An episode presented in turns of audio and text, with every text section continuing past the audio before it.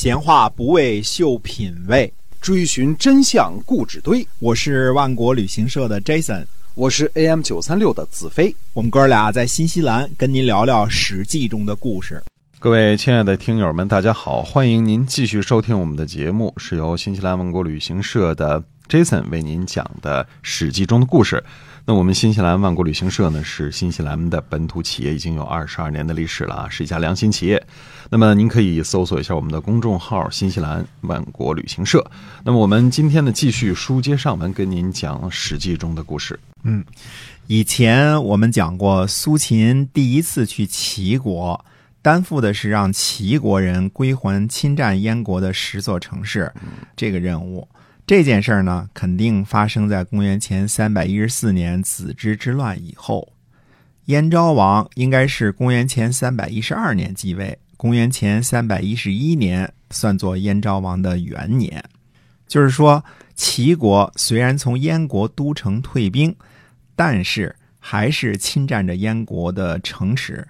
前边我们讲过，为了让齐国归还燕国的十座城池，苏秦去了齐国。一通忽悠啊，嗯，结果呢，齐国退兵，并且归还了这十座城池。由于齐国没有让燕国割地，燕国的领土得以保全。这应该是苏秦最早的一次成功的外交活动。那个时候呢，还是齐宣王当政。苏秦去出使秦国，很可能是在公元前三百零七年左右，因为。齐军退出燕国都城很早，但是占领着燕国的南部，靠近齐国的十座城池，有可能时间更长一些。不过无论如何呢，燕国没有割地是肯定的，这在帛书中呢也有所提及。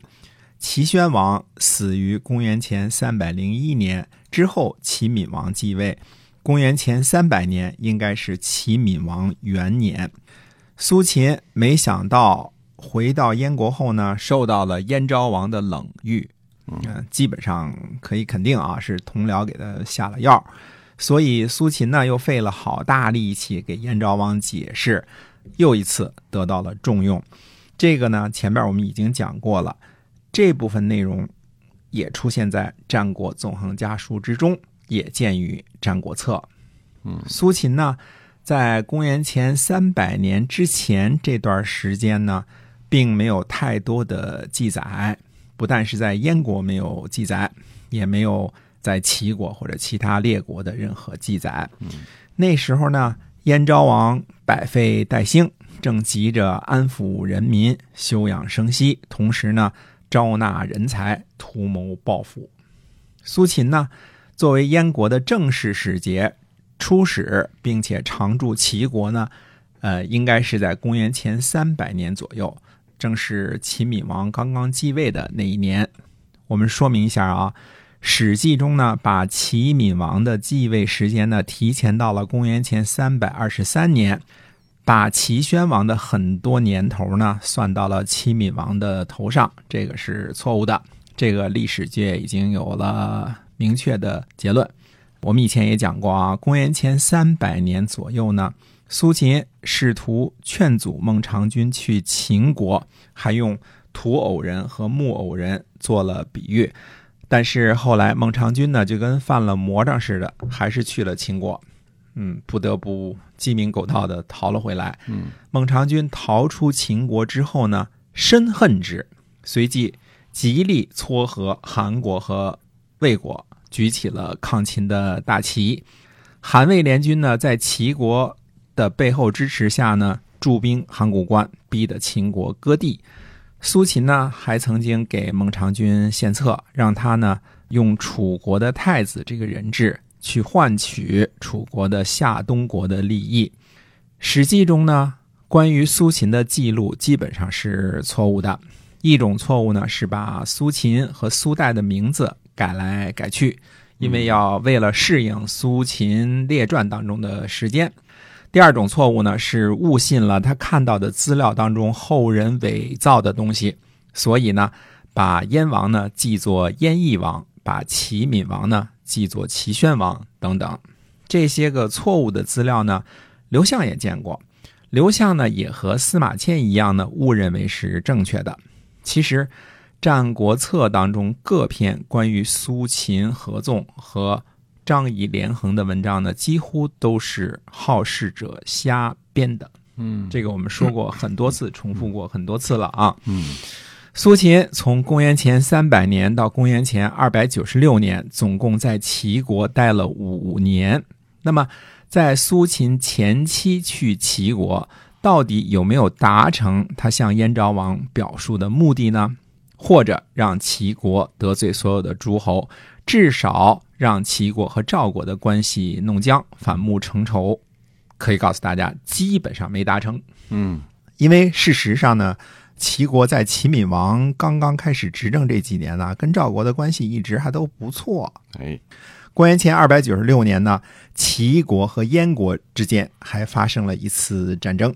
这次战争呢是燕国方面挑起的，但结果呢并不让燕国人满意。齐国派陈章，也就是齐国的名将田章，去和燕国作战，结果呢负三军，杀两将。就换句话说，就是杀败了燕国的三军，杀死了两名燕军的将领。由于公元前二百九十六年呢，燕国贸然向齐国发起了一次失败的战争，导致苏秦不得不辞去在齐国的官职，回到了燕国。苏秦对燕昭王说呢：“王信田代参去机之言，攻齐，使得齐国呢非常戒备，而不信任燕国。臣苏秦我辞去了差事。”这是在《战国纵横家书》里边提到的内容。嗯公元前二百九十六年，燕齐之间的战争，可以想象啊，燕国有些冒进。一来呢，是燕国上下呢，肯定很多人知道齐国利用子之之乱，差点灭了燕国的这件事儿，所以想报复；二来呢，燕国自己呢也已经休养生息好几年了。燕昭王呢认为可能跟齐国有一拼，没想到还是被打了个落花流水。燕国呢，在战败之后，把燕昭王的弟弟襄安君送到齐国做人质，表示呢对齐国服服帖帖，绝对友好，再也不敢自拗了。嗯，这是燕国的一种态度啊。襄安君这个人物呢，以后我们还会再提，虽然我们知道的不多，后边我们再讲啊。我们前边也讲过，燕国最最害怕的就是赵国和齐国友好，因为。这两个巨无霸的国家如果联合起来攻击弱小的燕国呢，估计燕国离亡国就不远了。嗯苏秦呢，也在他写给燕昭王的信里回述说呢，他虽然没有达成目的，齐国和赵国呢也还一直谋划，两国并没有联起手来一起谋划燕国。虽然没有达成让齐国和赵国反目成仇的目的，可是至少阻止了赵国和齐国一起攻击燕国，或者齐国单方面进攻燕国。这段时间呢，苏秦在齐国的活动效果不甚明显，但是有一点可以肯定，苏秦取得了齐闵王对他个人的信任。公元前二百九十六年，孟尝君带领着魏昭王和韩国的城阳君渡过黄河，三人一起到邯郸去朝见赵惠文王。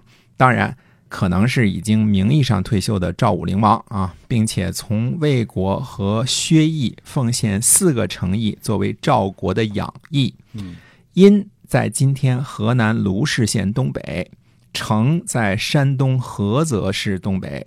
富葛位于今天河南宁陵县以西，这三个地方都是魏国的土地。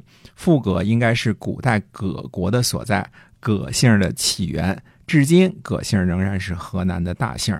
薛就是孟尝君的封地，养邑这个地方我是猜测啊，应该是指呢供给一些个粮食或者钱财的诚意，并不是说把这四个地方割让给赵国，因为薛就一个地方，不可能全都割让给赵国，对吧？可见呢，齐、韩、魏三国呢，还是想极力拉拢赵国的，因为赵国在胡服骑射之后啊，日益强大。公元前呢，二百九十四年，齐国历史上发生了一件大事儿，叫田甲劫齐王。嗯非常可惜，所有的史书都记载了这么几个字儿而已：田甲劫齐王。那么，呃，就是这么五个字儿。所以我们根本不知道任何的详情。田甲是到底怎样劫齐王的？是把齐闵王真的给劫持了，还是把持了朝政？我们通通不知道。我们只知道呢，齐闵王在这件事变之后呢，自己亲政了。似乎之前呢，齐国的朝政都是把持在权臣如孟尝君等人的手里。推算呢，齐闵王出生呢，应该是在公元前三百二十三年左右。到了公元前三百年，应该是可以亲政了。嗯，为何没有亲政，我们不知，只知道呢，到了公元前二百九十四年田甲劫齐王事件之后呢，确实是齐闵王亲政了。在此之后呢，就经常可以见到齐闵王的记载了，在历史上活动的记载了。此后呢，孟尝君失去了在齐国的权力和地位，回到了封地薛。一直到公元前二百九十四年田甲劫齐王，孟尝君回到薛封地之前呢，他肯定是一直支持韩魏联军对抗秦国的主要推手。根据唐兰先生推断啊，在孟尝君失去权力之后呢，苏秦辞职回燕国，这次应该是在公元前二百九十四年齐闵王亲政之后。公元前二百九十三年，或者说公元前二百九十二年，为什么这个时候苏秦再次去齐国呢？这个和孟尝君离开有关系吗？我个人的猜测是啊，关联非常的大。因为从孟尝君这几年的作为可以看出啊，孟尝君自打从函谷关逃回之后呢，几乎就没干别的事儿，就是整天撮合着韩国和魏国联合，共同呢讨伐秦国。孟尝君不但自己利用掌握齐国政权的机会呢，帮助韩魏联军出兵出钱，甚至带着新继位的魏昭王和韩国的城阳君一起去邯郸朝见赵王。可见孟尝君的策略呢，十分的明显，不但要组成韩魏联军，甚至要组成韩赵魏联军。共同伐秦，如果三晋联合起来，加上齐国做后盾，秦国肯定是讨不到好处的。由此呢，可以推断，苏秦在齐国待了五年，都没能够破坏齐国和赵国的关系。最大的阻力就来自于孟尝君。只要孟尝君在齐国当政，他就想维护和赵国的关系。这样，苏秦就算百般挑拨，也很难成事儿。哎。这是我们跟您今天讲的关于苏秦的故事啊，希望您能够喜欢。我们今天啊《史记》中的故事呢，先跟大家聊到这儿了，是由万国旅行社的 Jason 为您讲的，我们下期再会，再会。